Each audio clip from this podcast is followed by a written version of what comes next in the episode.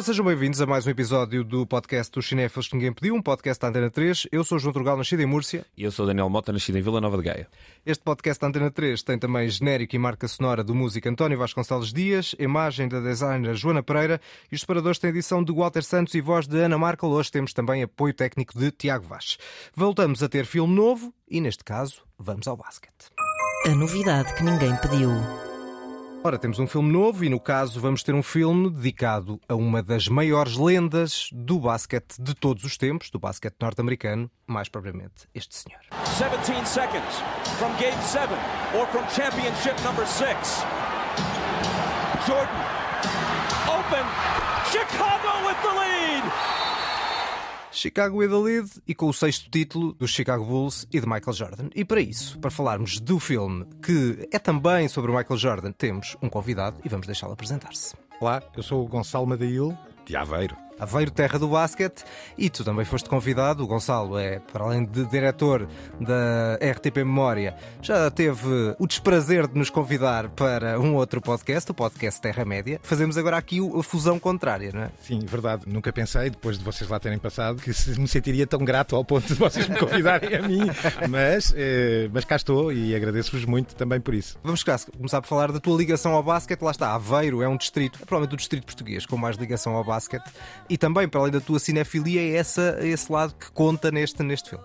É pá, sim, especialmente num filme como este em que eh, reporta quase à minha geração, ou, ou, pelo menos no momento em que a paixão do basquete me dominava por completo. Aveiro é de facto uma terra, uma cidade muito ligada ao, ao basquete, o distrito. Tempos houve, antes de haver a liga eh, profissional, que eh, o distrito de Aveiro tinha cinco ou seis equipas na, na primeira divisão, portanto era uma coisa impressionante.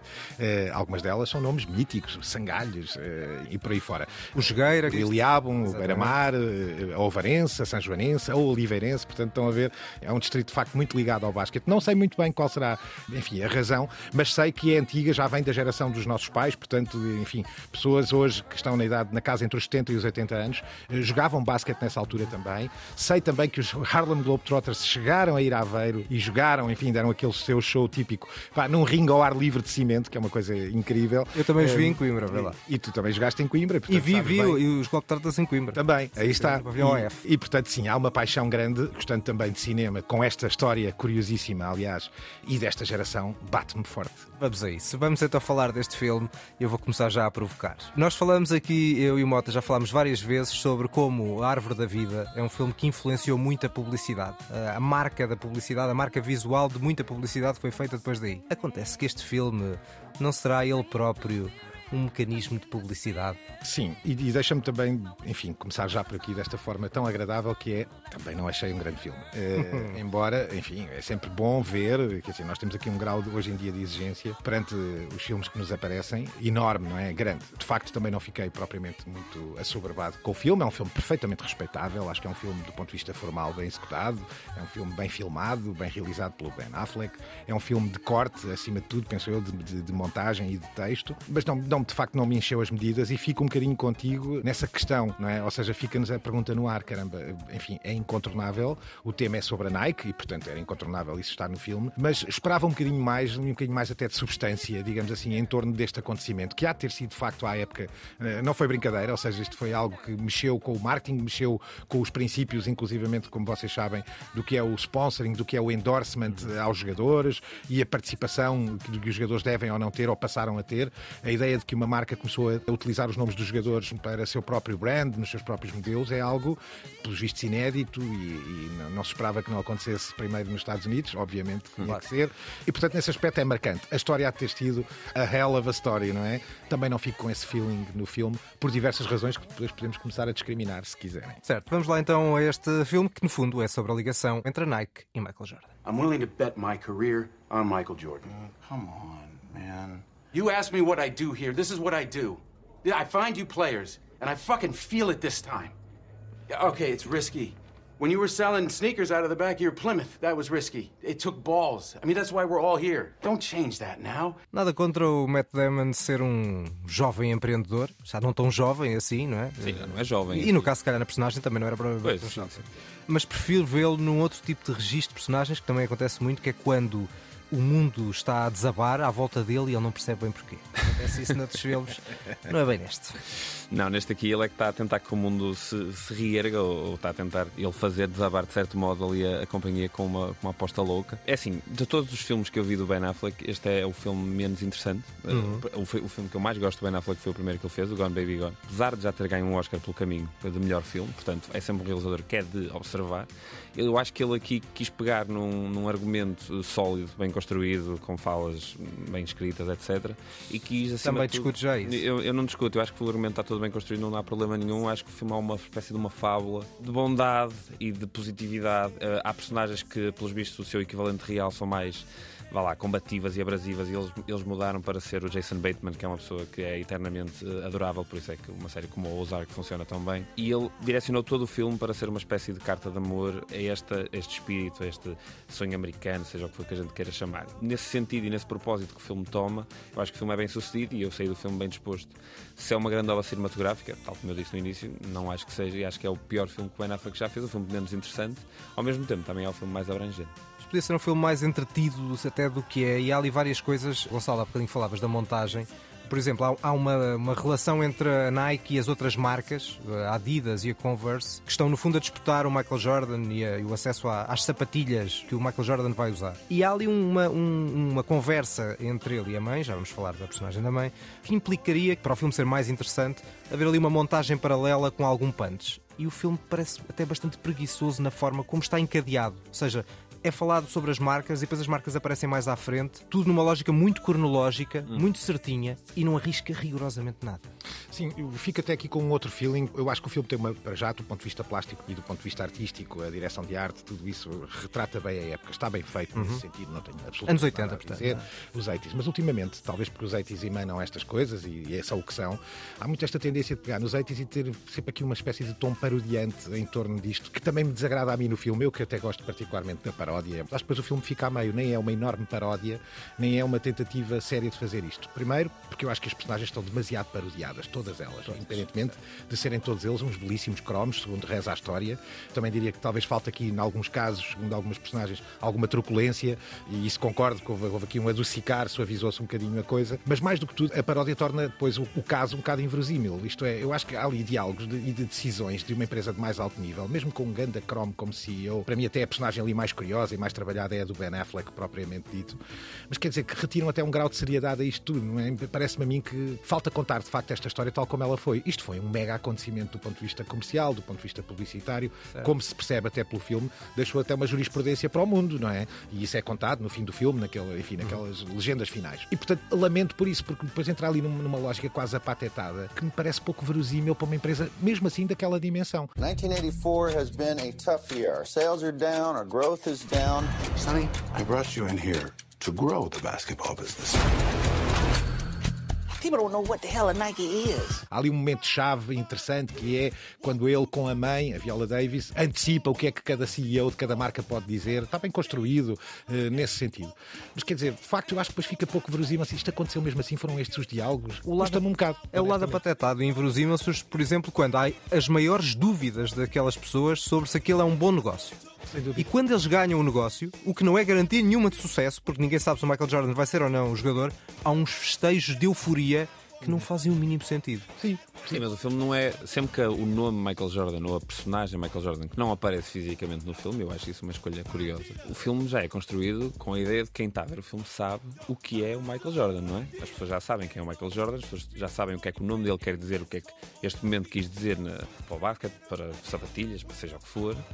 Então não acho que a exigência de verosimilhança faça sentido perante o que me parece que o filme quer fazer, que é ser exatamente ser um, um, um conto fa- fabulástico ou infabulado do que é que foi aquele momento. Não, podiam ser realista, mas pá, inverosímil e, por exemplo, há outro tipo de registro que eu não gosto, uma, uma- um grande plano da cara do Matt Damon a olhar para uma cena do Michael Jordan, que é um bocado fazer do espectador um bocado estúpido. É obrigá-lo a pensar, que ideia brilhante. Um bocado in your face. Tu, tu queixas-te muito, Mota, do, do Adam McKay. Pá, eu acho isto muito mais básico do que a maior parte das coisas que o Adam McKay fez. Sim, mas isto não quer ser outra coisa.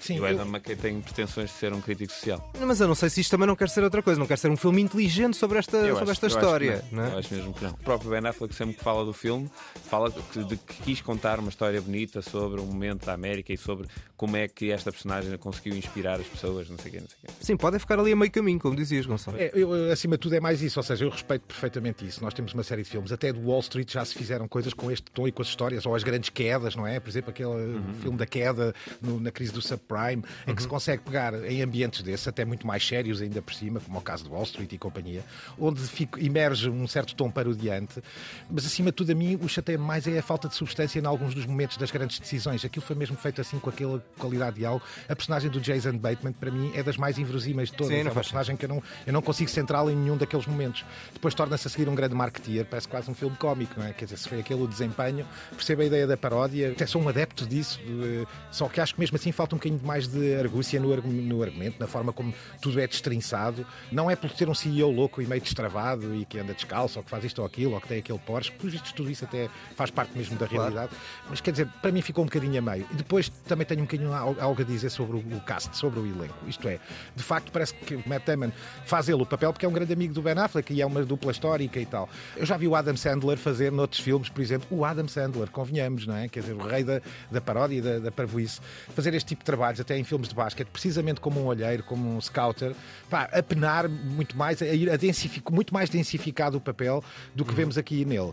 Pá, e depois, custa-me muito dizer isto, porque é a rainha das rainhas, a Viola Davis, mas para mim, mais uma vez, nem consigo ver a mãe do Michael Jordan, né? para mim é a Viola Davis, ou seja, é uma personagem que se auto-alagou ela própria com o seu registro. Why are you in Wilmington, North Carolina? Because I believe in your son. I believe he's different.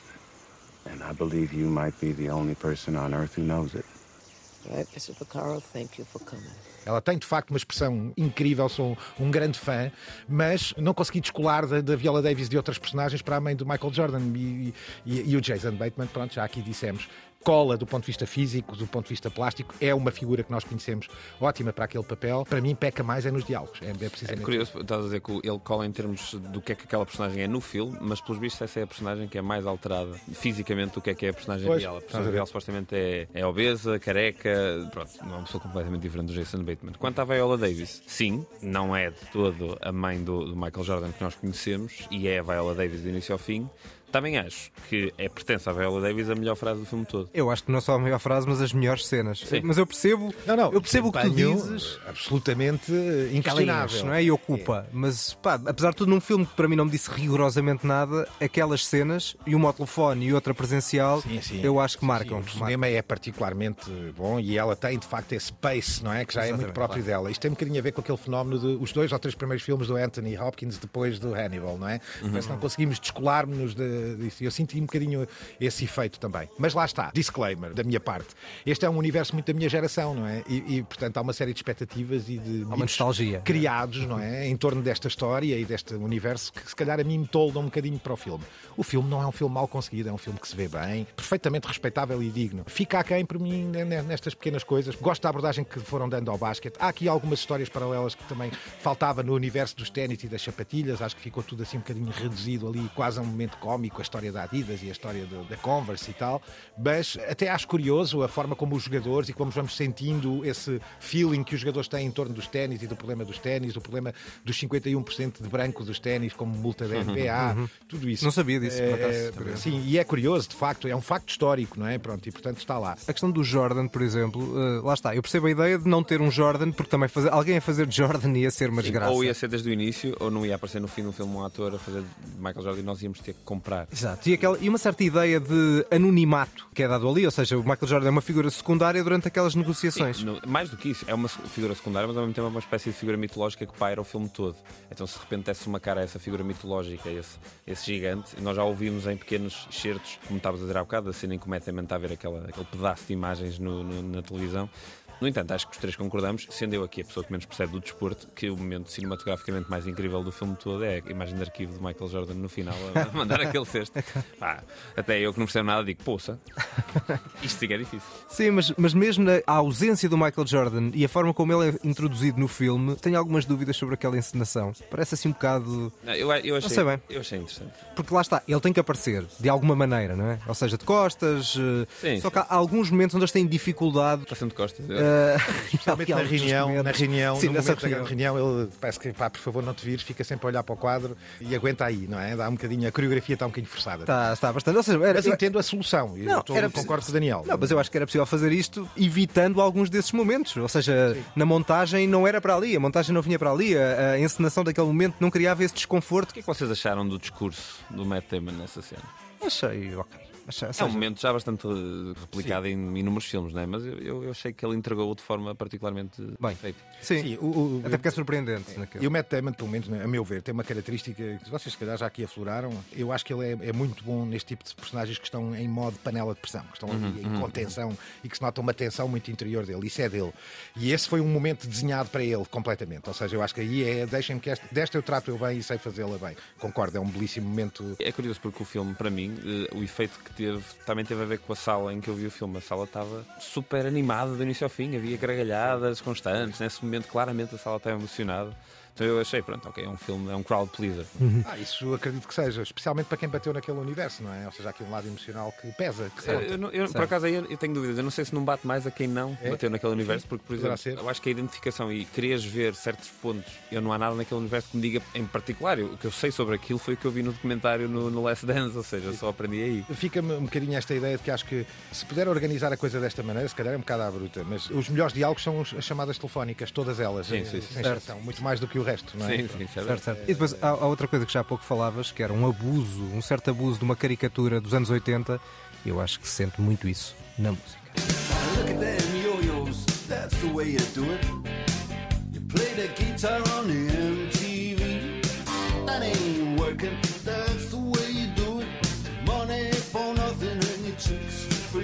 Ah pá, é assim, eu tenho estado a tentar fazer aqui um bocado de contrapeso às vossas opiniões, mas neste caso da música, se calhar vou ser o mais violento dos três. Eu acho a banda sonora deste filme um desastre absoluto. Sim, sim, mas eu vou estar de acordo porque não há nada que tu digas eh, de mal deste filme que eu vá dizer não, não, não tens razão. Este homem foi ao Spotify, disse assim, canções essenciais dos anos 80 e arranjam maneira de estarem lá todas. Não, e são quase todas de 84 a 85, mas ao menos podia fazer um esforço de. Sei daquele ano. Daquele ano, exato. Se é de 84, aquilo está a bater naquela altura, mas nem isso. Por exemplo, o Money for Nothing, o, Brothers in Arms é de 85. Portanto, na altura ainda não tinha saído. Ela tanto é às vezes taxativa, que é um bocadinho demais, que é estamos todos ali numa, num momento de esperança e, e lá sai o All I Need is a Miracle, não é? Exato. Eh, como também tem às vezes um bocadinho esse lado até meio disfuncional. Este arranque dos Dire Straits é uma coisa absolutamente notável, mas quer dizer, arrancas um filme deste sobre uma história do logo da Nike com ele incessantemente a dizer I want my MTV, não é? Quer dizer, Sim, sim, tudo isto é assim um bocadinho meio, pronto, coloca, atira para lá esta, não é? Que esta bateu na altura, é fixe. Nós temos e é estado a fixe para ouvir- abrir um filme. Eu pensei assim, ok, pronto, uma música dos anos 80 para nos colocar no sítio.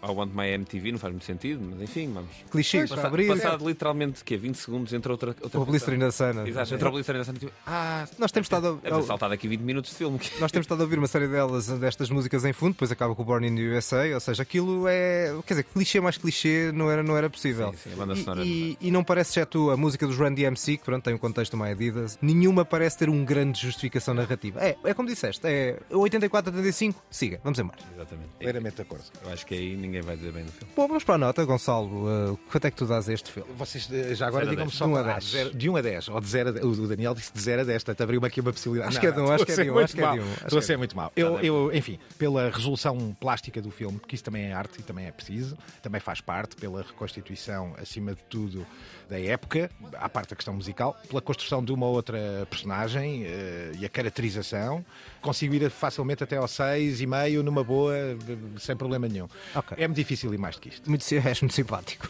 Mota.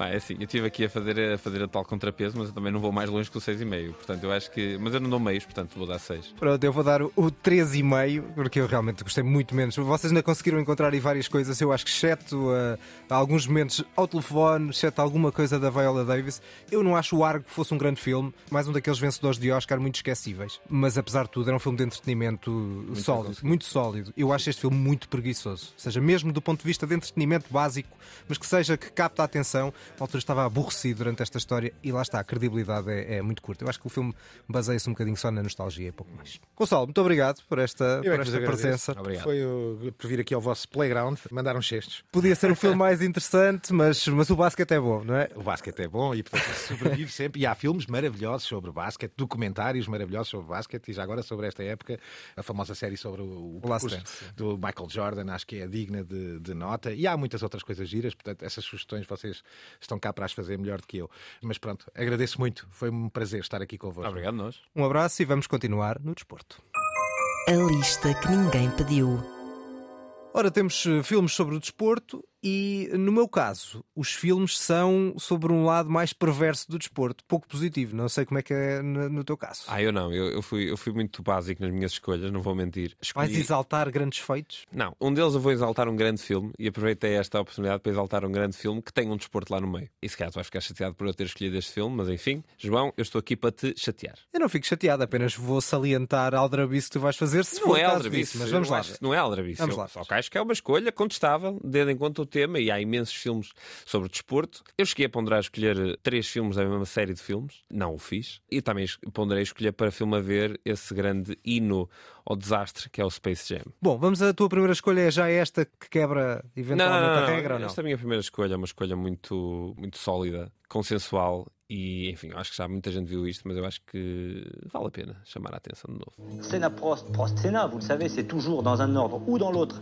Le torchon brûle tout simplement parce que le Français, Alain Prost, estime que son coéquipier manque de loyauté à son égard. Et visiblement, leur querelle pourrait avoir des suites sur cette saison de Formule 1. Corrida, corrida, eles estavam cada vez mais eh, distantes um do outro.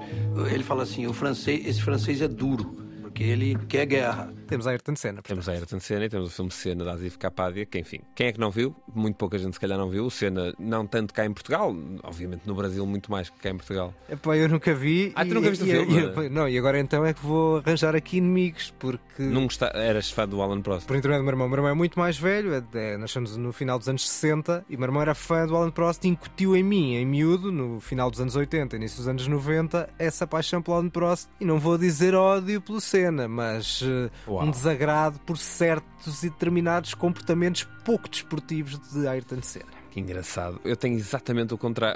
a experiência contrária. Eu não tenho irmãos, mas o meu primo mais velho, que até faz corrida, e portanto há uma pessoa que, digamos, não sei o que é que o teu irmão faz, mas o meu primo tem voto na matéria um pouco mais credibilizado. Não, o meu irmão era só fã de Fórmula 1, não Pronto, tem nenhuma e- relação com carros. Este, este, o meu primo é completamente viciado em carros e Fórmula 1. Eu nunca fui um grande apreciador, mas para teres uma noção, ainda hoje ele já tem filhos e não sei quê, então basicamente ele deu tipo um capacete igual ao do Senna ao filho. Então o Senna é o maior ídolo do meu primo mais velho e isso foi isso que ele me passou. Quando eu vi o filme, foi o meu primo que me mostrou, até curiosamente, na altura.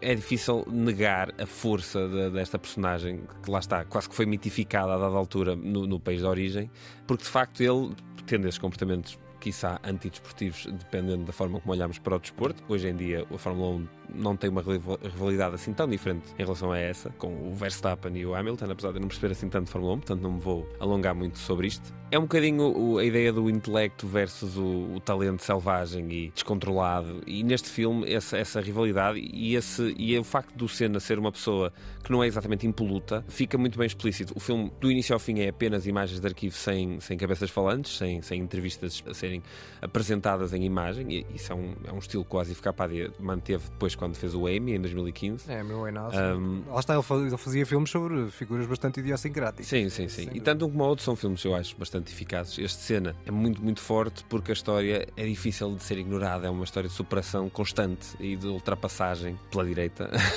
muitas vezes. Um, de- E não é excessivamente. eh, É geográfico, não. Não é. É assim, é tão geográfico como o Air é geográfico sobre a Nike ser uma companhia que tem as pessoas impecáveis. É um filme que mostra esse lado mitificado da própria cena dentro do Brasil, etc., mas não é, não o apresenta, lá está, como uma figura impoluta. Mas não mostrava, mostrava um lado da Infante Terrible, algum lado. Completamente, completamente. Isso, é- isso já não é mau. Aliás, mas a questão é que tu podes mostrar esse lado e isso ser o lado que te atrai, ou podes mostrar esse lado e isso ser o lado que te afasta. Certo. E no caso deste documentário, obviamente, o lado infante terrível não só atrai quem faz o documentário, como ele mostra essas qualidades como sendo dignas de, de destaque e de exaltação. Não sei se vou ficar totalmente convencido, dada a relação difícil que tenho com o Senna desde miúdo, mas. Podes fazer o chamado hate watching. Podes Sim. ver porque não gostas. Sim, isso é verdade. Eh, mas eu não gosto de odiar. Não, Ah, não gostas, Não gosto, nada. Eu gosto de amar. Chegou, chegou agora. Bom, vamos para outro desporto completamente diferente. Presente já às cartas, vamos falar de boxe. Este é o meu filme favorito de boxe e não é nem o Rocky, nem sobre o Jake LaMotta. I understand that he's 23 and you're 35, Bill. 35 in this business, you're an old man. Look, Julie, they're building this kid up, feeding him a lot of pushovers. If I can get over him tonight, that'll mean a rematch. Maybe a top spot, even. Top spot. Yeah, a top spot. And I'm just one punch away. Don't you see, Bill? You'll always be just one punch away. Ah, isto é o aluno no cais. Não, não. Já falei deste filme assim pontualmente eh, aqui no podcast, só assim aqui e acolá, porque é do realizador do Música no Coração, do West Side Story e do Dia em que a Terra Parou. Nada mais, nada menos do que Robert Wise. O filme chama-se The Setup, Nobreza de Campeão. Foi eh, premiado em Cannes e ignorado nos Oscars, na altura. O filme é de 1949. É sobre desporto e não só, porque há um lado de gangsterismo aqui, de desporto viciado, mas o filme é muito mais sobre outra coisa, que é um certo binómio entre a juventude e a veterania, por um lado, a e a vida de sacrifícios e o lado fugaz do sucesso. Por isso é que eu dizia que íamos falar de- do desporto de componentes assim pouco ou perversas por um lado, neste caso nem é bem perverso, embora também haja lá uma, uma espécie de apostas combinadas, mas mais do que isso é mais uma certa decadência e, a- e o sacrifício às vezes em vão que um desportista tem que ter, e no caso é muito claro nesta, nesta personagem. É uma obra muito contida em termos eh, geográficos, é apenas passado entre o ringue de boxe de um lado da rua e o outro lado o hotel, distanciados por uma rua, e o filme faz-nos parecer é um filme é praticamente, se não totalmente, em tempo real. Deste homem com os 35 anos, já veterano, um loser permanente que está a tentar ganhar algo finalmente no final da carreira. E é muito bem filmado até na forma como a distância entre o ringue e o hotel parece que vai sendo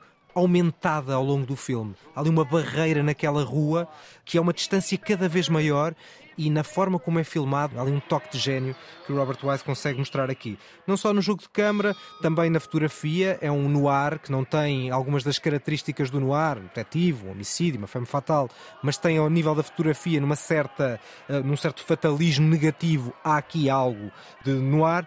É um belíssimo filme que não é lá está sobre o desporto, é muito mais do que sobre o desporto. Podia ser o boxe, como podia ser outra atividade profissional qualquer, embora lá está, tenha este lado de, de gangsterismo associado, que também tem uma marca e que depois acaba num final climático e, e pesado, pesadão. Muito bem, muito bem recomendado, João. O que é que vamos ter a seguir em termos de desportos? Ora, a seguir, em termos de desportos, vamos ter um filme que tu vais contestar porque vais dizer. Mas Não é bem desporto, não é? filme não é, É o tal. desporto. Mas eu argumentaria que, tendo em conta que o genérico inicial tem eh, um desporto, que a maior sequência do filme, a mais longa sequência do filme, tem basicamente um desporto como base, eu argumentaria que, na verdade, este filme sem este desporto não era a mesma coisa. Vamos lá então ver que exercício É um meta. filme super conhecido. Que meta é este? He died as so many young men of his generation before his time.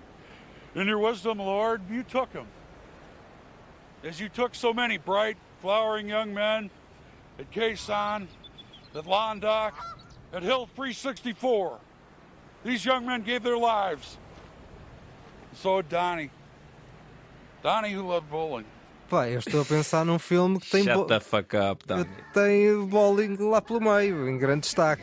Diga lá. É um filme ali, algures, no final dos anos 90. É verdade. Em que temos um, sei lá, um dude, por exemplo. É verdade. E temos Gypsy Kings lá pelo meio também. Ora, aí está. Quer dizer, eh, é pouco sobre desporto. Algum dia É pouco o sobre Big desporto. Lebowski era o Big Lebowski sem bowling. Alguma cena de algum filme que tu trouxeste para cá é mais icónica do que quando Jesus é apresentado e o homem segura a bola e saca daquela língua para fora e quase que lambe a bola e alguma coisa que tu tenhas na tua lista que seja mais forte? Não. Então, João, shut the fuck up, Trugal. Mas pronto, vá. Só para meteres bowling aqui, eu aceito, que é para, para variar nos desportos. bowling. é uma das peças centrais. Eu também podia ter trazido o Avrasang, também acaba num- num- numa pista de bowling, não sei Uhum. se diz pista, no, no corte de bowling. Também corta muito menos, né?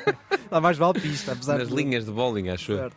O Big Lebowski é, obviamente, acho que é universal. É um dos melhores filmes da década de 90. Uhum. Basta ser um dos melhores filmes do- dos irmãos Coen para ser um dos melhores filmes da década de 90. É uma espécie de resultado de beber demasiados White Russians com uh, ser muito picuinhas. E depois falaste no noir, este filme também de certo modo é um noir. O, o Lebowski, o The Dude, interpretado de forma icónica pelo Jeff Bridges, está presente da primeira à última cena. E o filme é uma coleção de ideias brilhantes, do início ao fim, com bowling lá pelo meio. Porquê é que eu escolhi o Lebowski? Epá, eu tive aqui imensas escolhas que podia ter escolhido, não quero dizer nenhuma porque pode ser a tua próxima. Mas eu pensei, pá, apetece-me levar um filme que seja menos óbvio em termos de desporto, mas que o desporto está lá presente e está. E basicamente todo o filme é, gira em torno deste campeonato de bowling que eles querem ir e não querem, não sei o quê. E este Donnie, que há quem diga que não existe sequer, Uhum. porque o Lebowski nunca o reconhece, nunca olha para ele. A única pessoa que olha para ele é a personagem do John Goodman.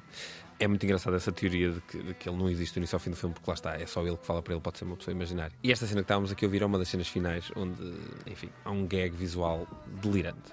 Uma última nota. Eu não sei se estás a par, João, que existem versões dobradas de, de filmes para poderem passar em broadcast nos Estados Unidos. Acredito que sejam incríveis. Pronto. Há uma cena deste filme que basicamente o John Goodman começa a destruir o carro de alguém que achava que lhe tinha feito, que lhe tinha feito mal, que lhe tinha feito uma trapaça. E ele diz: You see what happens, Larry? You see what happens when you fuck a stranger in the ass? Muito bem. Esta é a versão original do filme, não é? Eles mudaram esta fala para isto.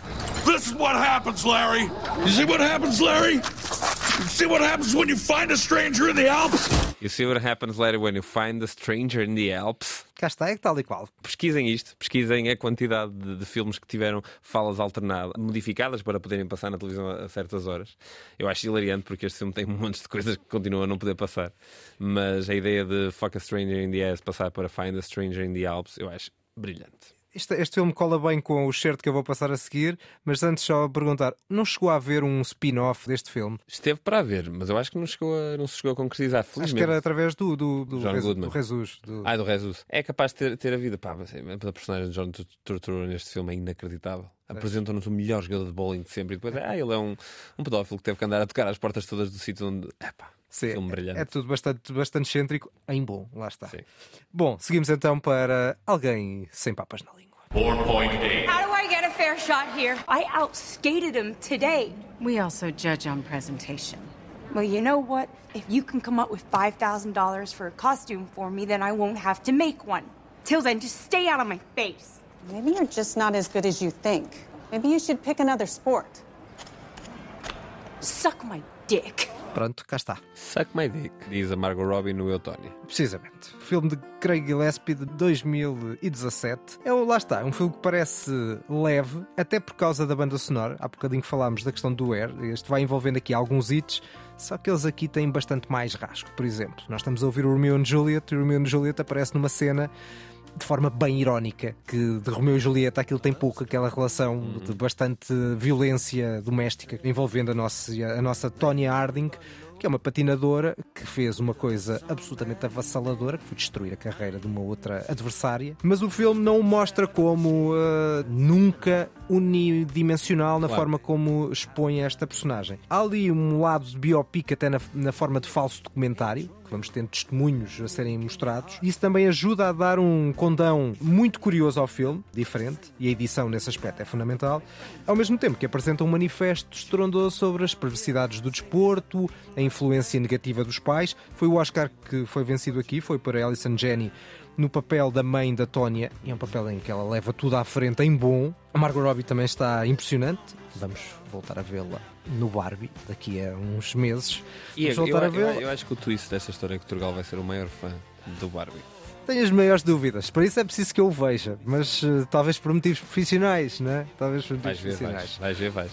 Bom, acho que é um, de facto um grande filme sobre o estrelato, sobre. E, e lá está, é, o facto de mostrar as duas dimensões desta personagem, entre a vítima e a predadora, entre o talento imenso e a falta de fair play, acho que dá um grande condão de uma desportista, porque lá está, como há bocadinho eu referia do Senna, as figuras reais ou não reais, neste caso também estamos a falar de um filme real, baseado numa figura real, mas é um biopic, não é um documentário, não tem só uma dimensão, tem várias, e portanto neste filme eu acho que mostra de, uma- de forma bastante complexa esta figura, ao mesmo tempo que é uma grande obra de entretenimento. E a quantidade de filmes que ficaram de fora, João? Ah, isso é Desde o vários. The Hustler, ao Acordo de Dinheiro, ao Toro Enraivecido, à série Ted Lasso. Sei lá, um filme assim mais banal, mas, mas sei lá, algo eficaz como um duelo de titãs. Ou como é o Moneyball, filme se quiseres. O Moneyball, que é um filme que até acho parecido com o Air em algumas coisas. Mas muito melhor. No sítio onde se, onde se coloca, mas muito melhor.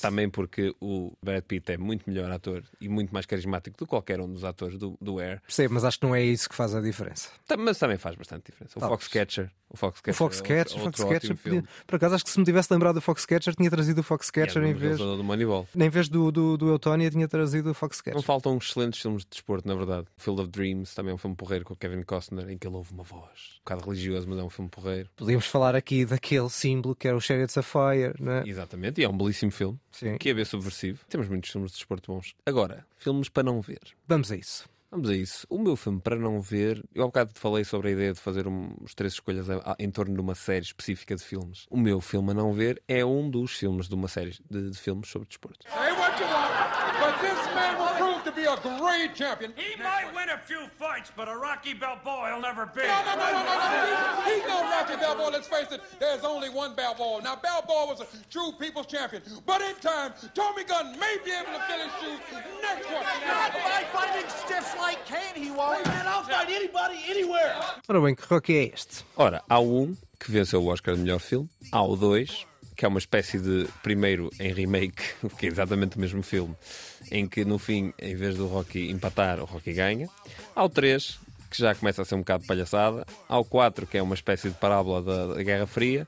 E depois podia-se perfeitamente ter saltado este Rocky 5, que na verdade o próprio Stallone quase que desautorizou, porque mais tarde, quando lhe perguntaram quanto é que ele dava a este filme de 0 a 10, ele disse zero. E ele quase que, uns anos largos mais tarde, fez uma espécie de real quinto filme, fechando a história uma Era o Rocky diferente, que Balboa. era o Rocky, que é o Rocky Balboa. Sendo que mais tarde ainda fez, o- fez o primeiro dos Creed, E onde que é ele um bom filme. que é um ótimo filme e onde ele é nomeado para melhor ator secundário. Quando o Stallone aparece, a história de, de como é que ele fez o primeiro Rocky é, é fascinante. E quando ele aparece nesse primeiro Rocky, uma das coisas que se falava em, Hollywood era: atenção, temos um novo brando. Ora, nós agora, com o benefício de conseguirmos eh, analisar o passado, sabemos que o Stallone não foi exatamente o novo brando.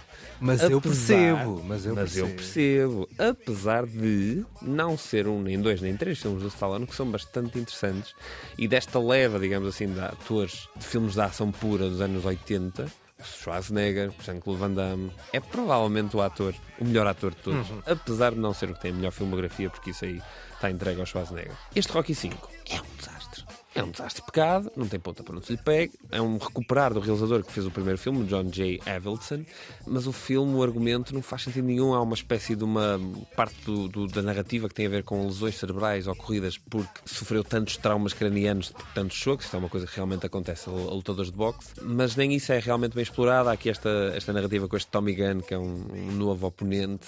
Depois há um robô na casa do, do, do Rocky eh, envelhecido, que já é riquíssimo. Portanto, pode ter um robô em casa que lhe serve a comida e de repente torna-se ali meio slapstick, meio comédia. É um filme a esquecer. Olha, para esquecer também, é a minha próxima escolha, afinal, o filme a não ver, que foi um filme que ficou mais conhecido, já falámos dele aqui, não vai ser surpreendente, ficou mais conhecido pelo extra cinema do que pelo cinema. E percebo perfeitamente porquê.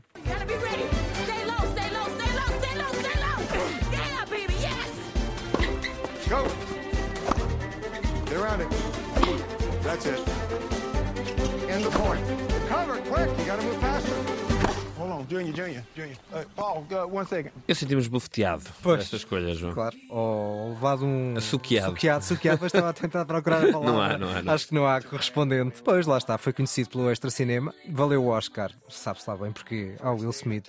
Sabe-se lá bem porquê. Sim, porque isto é tipo mais caracterização do que qualquer outra coisa.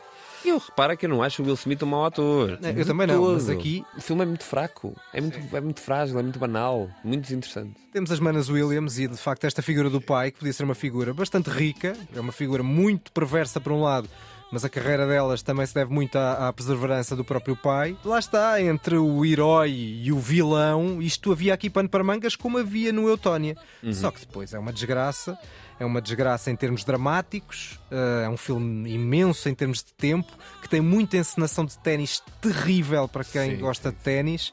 Com, És fã de ténis, por acaso não, não estou a par. Não, exato. Em que talvez o melhor do Para quem filme. sabe, o João tem uma camisola que diz Nadal. Não tenho, mas devia ter. Não tenho, mas devia ter. Em que até há aspectos factuais que são errados e talvez a música da Beyoncé seja o melhor do filme. Eu Nem isso te eu, convence. É pá, eu não vou entrar nessa conversa acerca do, do que é que eu acho sobre a Beyoncé. Já arranjei demasiados inimigos. Pois, é, eu- bem, eu contesto o Senna, tu contestas a Beyoncé. Eu não contesto a Beyoncé. Eu só acho Nem- que bem, é eu um bocadinho sobrevalorizada. Depois tens dito mal de okay, Arcade Eu não Fire. disse mal. Ah, Não. bem, tu agora não chega ao Acho- cinema. acho não chega ao muito cinema. mais im- importante e, e, e relevante do que os Arcade Fire. Mas Meu Deus. é verdade. Vou Eu- começar a trazer aí um dia destes alguém. Bem, mas o problema é que também me atacaria a mim. Alguém que venha aqui dizer mal dos Radiohead. E então? Então, Eu não me importo que as pessoas digam mal os Radiohead, estão erradas. Pois, exato, mas tu também podes estar errado a Eu não disse mal que estava certo. Eu só acho é que a Beyoncé não é a artista mais relevante dos últimos 20 anos, ao contrário do que. Bom, eu não quero arranjar inimigos, malta. Eu sei que a Beyoncé é um assunto sensível, mas pronto, estamos a falar do King Richard, né? Exato, mas também não há muito mais para falar. Não há, não há. Uh, Não há. Por isso é um- que já estamos a falar de outras É coisas. um verdadeiro filme a não ver. Lá está, o, o soco do Will Smith na, na cerimónia dos Oscars do ano passado Também é a não ver, então. também é a não ver. Mas lá está, o filme é tão fraco que isso apagou. Se calhar também apagaria um filme bom. Felizmente, o filme não é bom, o filme que é apagado não é bom. Portanto, Mas podia haver aquela conversa de epá, o Will Smith tem um soco. Epá, sim, mas viste o filme? Foi muito bom, meu. Pois, não, Não, é assim. O Will Smith deu um soco. Acabou. Já ninguém se lembra que ele sequer ganhou o Oscar. A primeira Nem o filme, nem o que filme. aparece é é, é ele deu um soco. Exatamente. Bom, vamos à revisão. A revisão. Os meus filmes a ver são Cena de Asif Kapadia de 2010 e Big Lebowski, o Grande Lebowski dos Irmãos Coen de 1998. Os meus a não perder são The Setup, Nobreza de Campeão de Robert Wise de 1949 e Eutónia, Aitónia de Craig Gillespie de 2017. O meu filme a não ver é o Rocky 5. Vejam um, dois, três, quatro. Vejam os que vêm depois. Vejam tudo. Ah, mas façam de conta que o 5 nunca aconteceu. De 1990, realizado por John J. Avildsen. O meu a não ver é o King Richard, com o subtítulo Para Além do Jogo, de Reinaldo Marcos Green, de 2021. Depois do desporto, vamos às notas finais, onde não há desporto. O toca e foge que ninguém pediu. Ora, neste Toque Foz temos eh, três coisas. Começo eu com um filme que estreou na semana passada, chamado Oito Montanhas.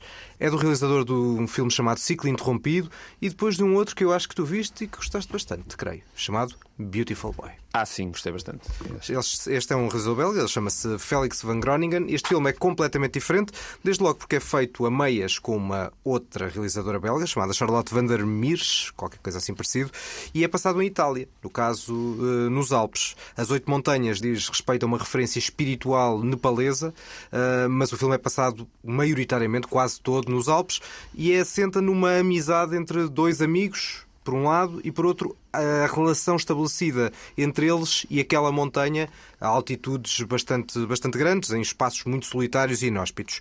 É um filme que eu acho que facilmente se conseguiria despedaçar numa coisa bem lamechas, bem sentimentalona, até porque tem uma voz off a guiar a narrativa que no início uma pessoa pensa, olá, será que isto vai funcionar ou não vai ser uma coisa ultra dramática em que isto a voz off ainda vai dar mais peso a esse dramatismo? Só que não, é um filme muito contido que contraria de alguma maneira eh, os padrões e os contrastes entre cidade e montanha ou cidade e campo eh, e há um diálogo quando os amigos do citadino, desta dupla de amigos, vai eh, visitá-los à montanha em que o filme tem ali um diálogo muito interessante. As imagens dos Alpes raramente são aquele toque que muitas vezes nós falamos de excesso de, Contemplação. de contemplação. Muita contemplação. Exatamente. Eu acho que não são. É um filme que talvez seja demasiado longo, mas eu percebo a duração do filme numa lógica de termos acesso àquela, àquele isolamento, ao espaço mais inóspito, à forma como o tempo demora a passar nas montanhas. Eu acho que ainda assim não precisava de duas horas e meia para contar esta história, ainda que seja em vários momentos temporais. Chama amizade, começa aos 12 anos e depois nós vamos vê-la a crescer eh, ao longo dos anos. Não é um filme que vá ficar muito comigo o ciclo interrompido que marcou muita gente também não foi o que aconteceu comigo, mas é um filme em que eu acredito a 100% nestas personagens. É um filme muito aconchegante e isso é logo uma grande marca que fica para mim. Eu acho que vai arder enlumbrando e vai ficar comigo. Assim, de quando em vez vou- vou-me lembrar dele. Acerca de filmes demasiado longos, esta semana finalmente colmatei uma das minhas grandes falhas como cinéfilo. Este não é demasiado longo.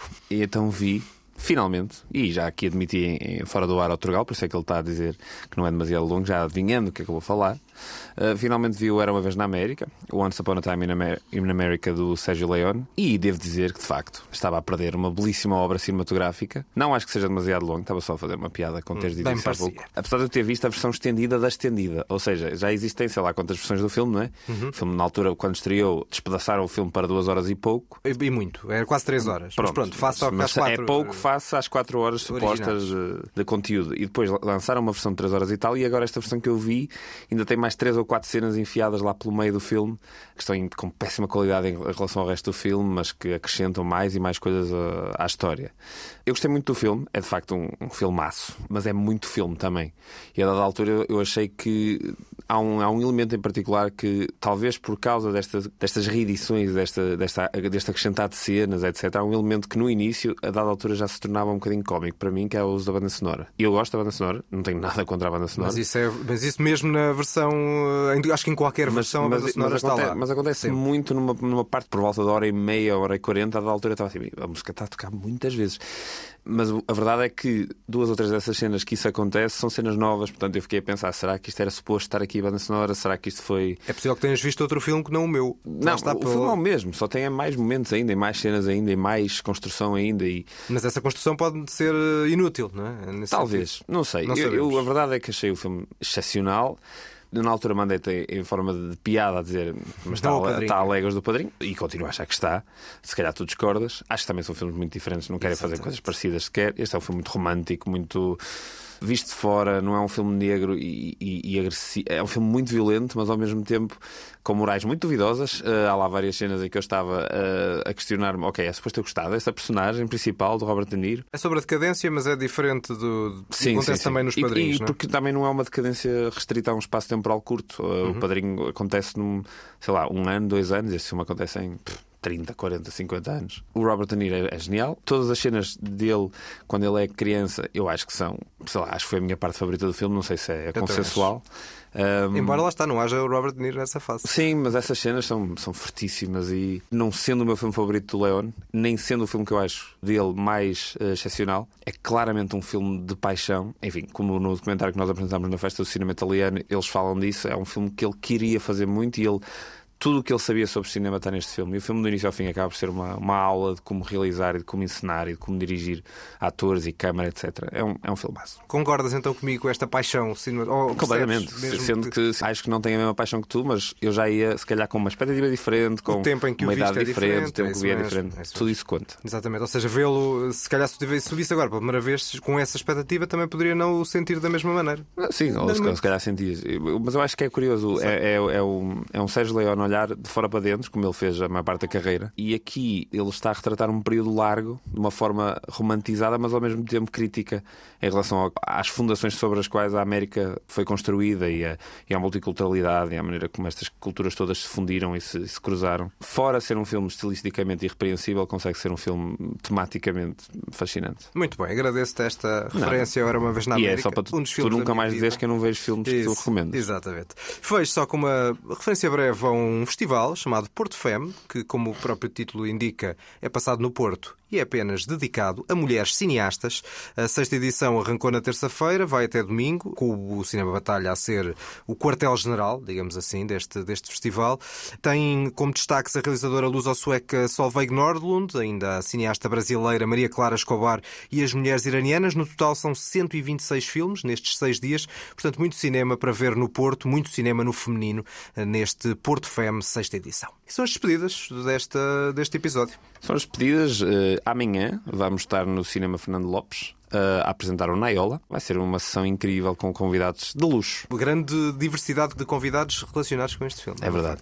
Por isso apareçam amanhã às nove da noite no Cinema Fernando Lopes, o habitual Cinema Fernando Lopes, para mais uma festa. São as despedidas. Sigam-nos também no Facebook e Instagram deste podcast da Antena 3. Até para a semana. Até para a semana, vou só deixar com uma frase do Michael Jordan, do próprio do Michael Jordan e não no filme: The key to success is failure.